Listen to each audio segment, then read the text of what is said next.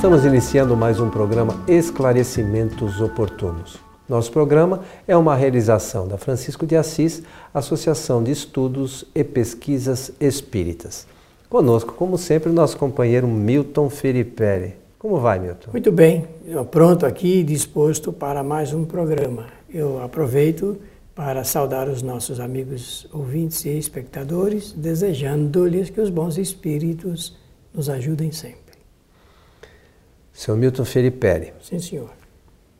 Hoje temos aqui uma, uma questão enviada por um dos nossos amigos pelo nosso site espiritismoagora.com.br e aproveitamos para lembrar para os que nos ouvem e nos assistem, se quiserem encaminhar alguma solicitação de esclarecimento ou alguma até sugestão de tema para abordarmos, é entrar nesse site espiritismoagora.com.br, lá no Fale Conosco e receberemos os e-mails e teremos o maior prazer, responderemos alguns que forem, que, que forem necessários e outros aproveitamos para inserir aqui na, na, nos no nossos temas do, dos programas. E nós recebemos um e-mail dizendo o seguinte: Devemos adotar a prática ou culto do Evangelho no lar? Então é uma questão. E inclusive um, um outro amigo nosso que assiste às nossas palestras na fraternidade às sextas-feiras, o Jorge, pediu que também nós abordássemos esse tema. O que podemos dizer para esses nossos amigos, Milton? Ah, com muita simplicidade e oportunidade. A leitura e o estudo das obras de Kardec, feito em família, é realmente muito salutar. salutar.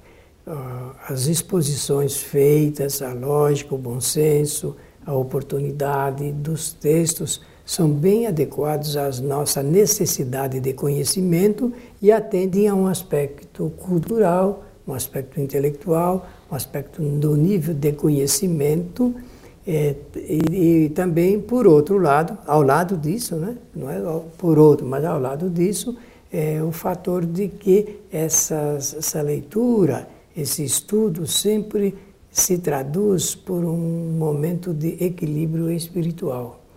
Então, ah, eu digo o seguinte: é, não devemos adotar a prática ou o culto do Evangelho no lar, porque no Espiritismo não existe não existem cultos. O Espiritismo é uma doutrina é, de informação, esclarecimento e processo de conscientização que conduz a pessoa a fazer novas reflexões racionais sobre a vida, sobre a vida. Então, como culto, absolutamente nós não recomendamos, porque não existe culto no espiritismo, na prática espírita propriamente dita. É, agora, que nós podemos e devemos ler o livro dos Espíritos, o livro dos Médios, o Evangelho, o livro O Céu e o Inferno e a Gênesis em Família, isso é muito importante. Porque como é que nós vamos mudar o mundo se nós não fizermos uma adoção prática da mudança de pensamentos e atitudes dos membros da nossa família? Aliás, é, nós temos que ter isso sempre presente na nossa existência. É, o Evangelho é um livro escrito por Kardec é, em um momento histórico do Espiritismo na França, em 1864, e é, é para aproveitar lições morais de Jesus. É para isso que foi escrito.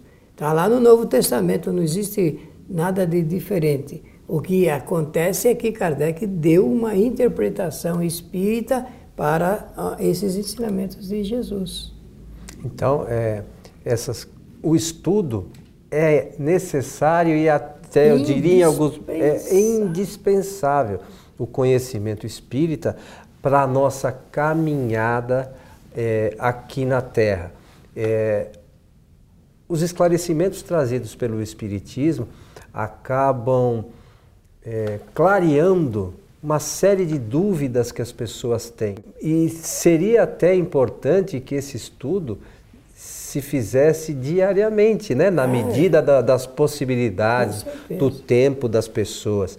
É, às vezes a gente não, não consegue quando não conseguir fazer diariamente, se a gente conseguir juntar a família duas ou três vezes, seria importante, né? Pra, pra, até para é, contemporizar, é um momento de reflexão e as pessoas ali acabam se contemporizando, deixando as coisas para lá. É, é, é, muito importante esse tipo de pensamento, mas a questão que você citou como culto não é prática espírita, não, culto, não tem né? nada a ver com espiritismo. Culto, culto né? a nada, né? E até eu entendo que do ponto de vista filosófico traz alguns inconvenientes para a prática verdadeiramente e doutrinária espírita. Ah, todo o trabalho feito em família, quando é feito com amor, com sinceridade, com espontaneidade, fortalece os laços da família. Agora, quando é feito com artificialismos, com obediência simplesmente rígidas de horários e de coisas que possam eh, se traduzir assim em, em, em, momentos de artificialidade, realmente isso não, não, fortalece. O que fortalece mesmo a prática, nós temos que levar a tranquilidade para dentro do nosso lar através dos nossos exemplos. O, o exemplo, ele fala sempre muito mais alto. Ah, como é, o Evangelho segundo o Espiritismo é um livro, conforme eu falei, que faz abordagens dos ensinamentos morais de Jesus, ora, se nós começarmos a viver de acordo com esses ensinamentos e praticarmos isso naturalmente em nossa vida, nós realmente vamos fortalecer e levar a paz para dentro de casa, porque onde existem pessoas ligadas a Jesus, com toda certeza ah, o lugar está sempre muito bem amparado. E, e nós não podemos esquecer que, como você contou num programa anterior uma historinha do, do Chico, que tinha um expositor espírita, que ele fazia palestras maravilhosas e quando desen... ia uma senhorinha sempre assistir lá no centro.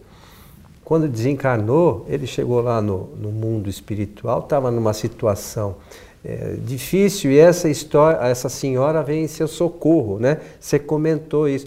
E por quê? Aí, porque por que, que ela veio em socorro? Porque ele falava as coisas, ela fazia, só que ele não fazia, né? É. Segundo o relato, é, a gente fala e não faz. Na nossa casa não é muito diferente, porque os nossos filhos, por exemplo, eles sabem como nós somos.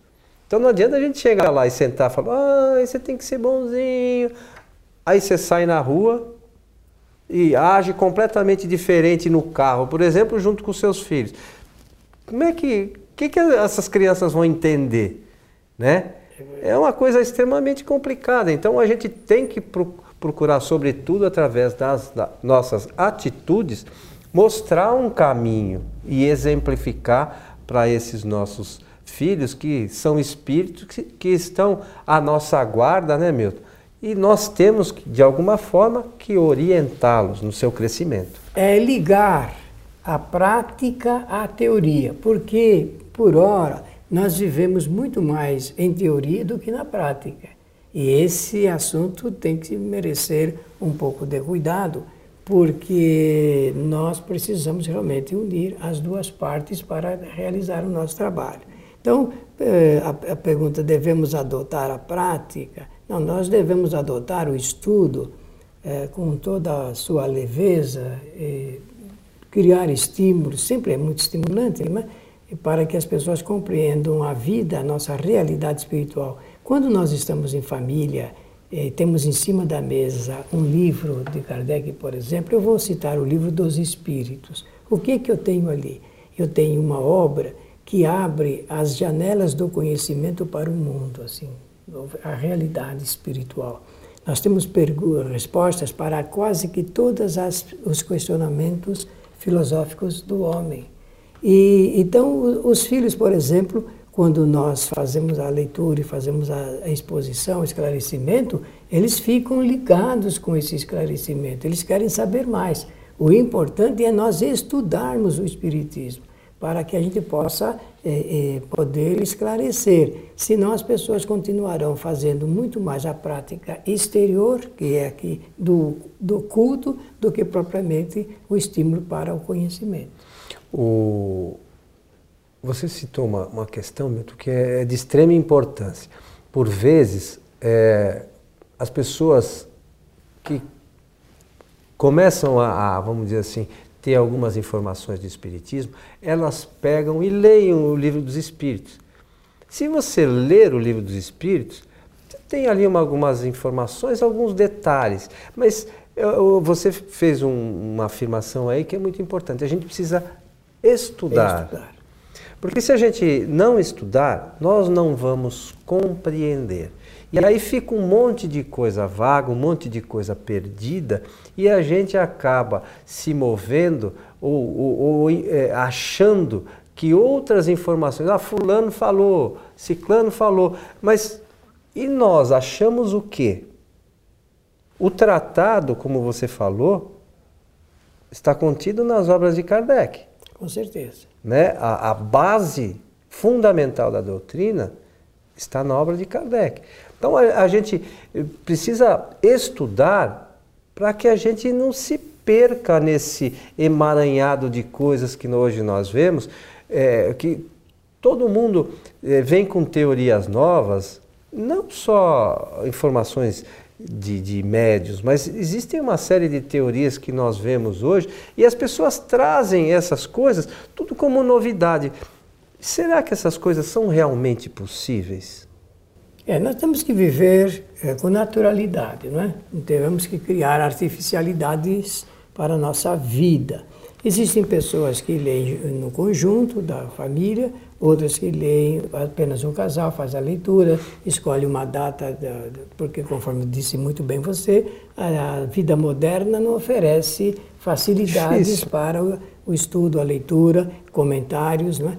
Agora, outras pessoas fazem a leitura sozinho, não têm família, é possível fazer o estudo, a leitura em casa dos livros, ou se escolheu o Evangelho, claro que se escolheu o Evangelho, faça a leitura integral, depois termina, o Evangelho tem 28 capítulos, 29 capítulos, depois pega um outro livro e assim por diante. O importante é assimilando os conceitos espíritas que estão ali textualizados nas obras do nosso codificador. É, o que nós não podemos é fazer uma coisa assim de criação mágica, misteriosa, como se fosse acontecer alguma coisa de diferente no momento em que a gente faz a leitura, não.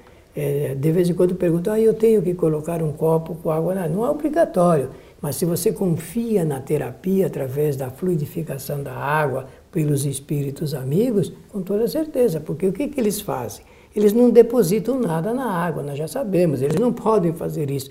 O que eles fazem é uma modificação da composição atômica da água, das moléculas, através do pensamento. E dão a ela uma certa qualidade eh, que pode ajudar, facilitar, quase sempre de um pouco mais de serenidade, que é o que acontece também na chamada água fluidificada nos centros espíritas, né? para ajudar. Então não é obrigatório, mas a pessoa e também não é só que, que tem que ter o culto de colocar uma toalha branca.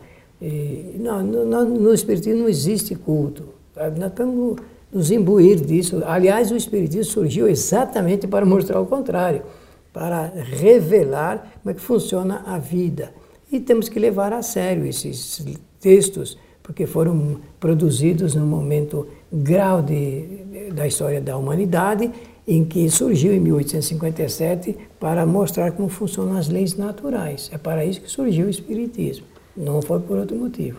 É, e, e isso é importante, né? Nós, às vezes as pessoas pensam no Espiritismo que o Espiritismo teria que citar o avanço da ciência. Não é, esse não é objeto de estudo do Espiritismo, não. né? O objeto de estudo do Espiritismo é a relação que existe entre o mundo espiritual, o mundo material, Exatamente. como vivem os espíritos e todas as questões que envolvem isso. Não é, não é nada além disso. E é como funcionam as leis naturais. As né? leis naturais, que estão ligadas diretamente a essas coisas dos espíritos. Então as pessoas às vezes falam, poxa, mas o espiritismo não falou que o, a, o foguete não ia atingir tal planeta. Mas não é objeto de estudo do espiritismo. Também lembrar que mais do que a forma, o fundo é mais importante. É? Tem pessoas que ficam muito ligadas às formalidades né, exteriores, mas perdem o conteúdo que é a substância, o néctar do conhecimento que realmente pode confortar muito mais. É, é importante lembrar disso, né? E, e, e, outra questão, por vezes a gente pega alguns livros espíritas para estudo, então por, no próprio Evangelho lá tem algumas preces. E você, num outro momento, até é, comentou que essas Kardec colocou aquilo porque era o momento que, que, que, que vivia a, a, o planeta e tal, e aquilo fazia parte. Mas quando nós queremos fazer uma prece, não precisa ler nenhuma prece, né, não, né, Milton? Prece é, é, é a exteriorização dos sentimentos da pessoa. Né? Kardec escreveu é, aquela coleção de preces no momento de influência católica, lá em Paris, lá na França. E como existe a proposta da, das, das orações em rezas católicas, ele então criou essa coleção para sugestivamente sugerir aos espíritas, então, nos momentos mais variados, que ninguém sabia como é que faz uma prece espírita. Então, ele fez ali um, um indicativo e, e, é muito interessante do ponto de vista histórico e tudo mais. Mas que prece é realmente resultado sempre presente do sentimento da pessoa. Ela é, a prece é o que o sentimento fala, o que, o que traduz através do sentimento das pessoas. É, é, é, a gente precisa lembrar disso mais vezes, né? porque às vezes a gente fica preso também nos momentos de aflição, puxa, me, você não tem nenhum papelzinho com uma prece aí? Né? É, e às vezes as pessoas. Porque a pessoa está prendem. acostumada é. religiosamente a seguir essa influência do catolicismo. Não é? Agora, nós temos que lembrar que nada é, é, ruim quando a pessoa faz com boa intenção. Tudo, assim, nós temos que ter na vida esse pensamento até para harmonizar-nos com as, a, a, própria existência, eu falo individualmente, e também no processo de relação com os demais seres aqui na Terra.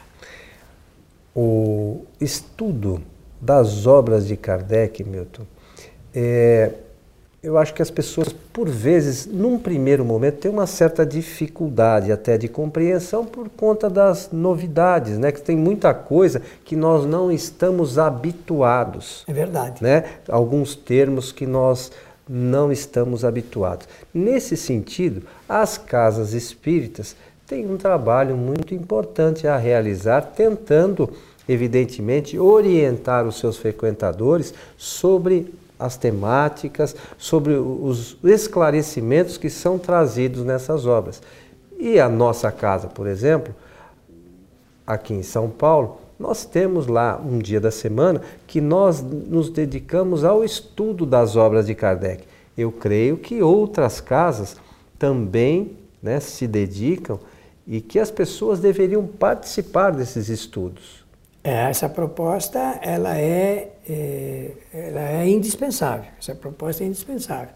E lembrar que para atendê-la é preciso qualificar as pessoas que vão realizar esse trabalho.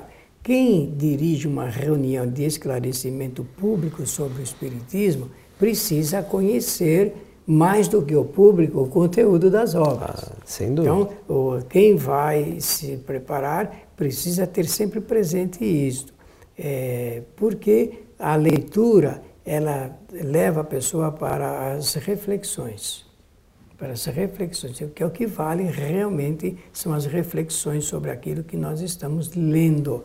E mais do que tudo, lembrar-se de que quando nós unimos os homens para fazê-lo, nós também reunimos os espíritos em grande quantidade, motivados e interessados naquele mesmo assunto.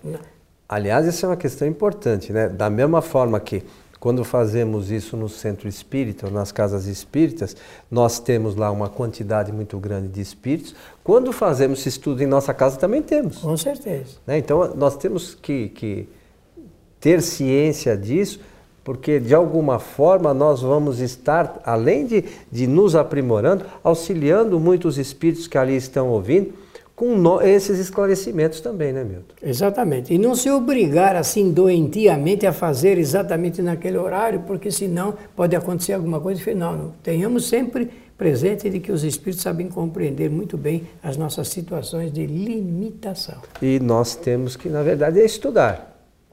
Se puder todo dia, perfeito. Se puder a cada dois dias, bom também. O que a gente não pode é deixar, é, é, não fazer nunca, né? Essa é uma Esse questão é problema, difícil, né? né? Mas, meu amigo Milton, estamos chegando ao final de mais um programa Esclarecimentos Oportunos. Simplesmente para agradecer a atenção de todos, desejando-lhes que os bons espíritos nos ajudem sempre. E fica o nosso convite a você que nos ouve ou nos assiste para que acesse o site kardec.tv, reveja esse, esse programa e assista aos nossos programas anteriores. Um abraço a todos e até o nosso próximo encontro.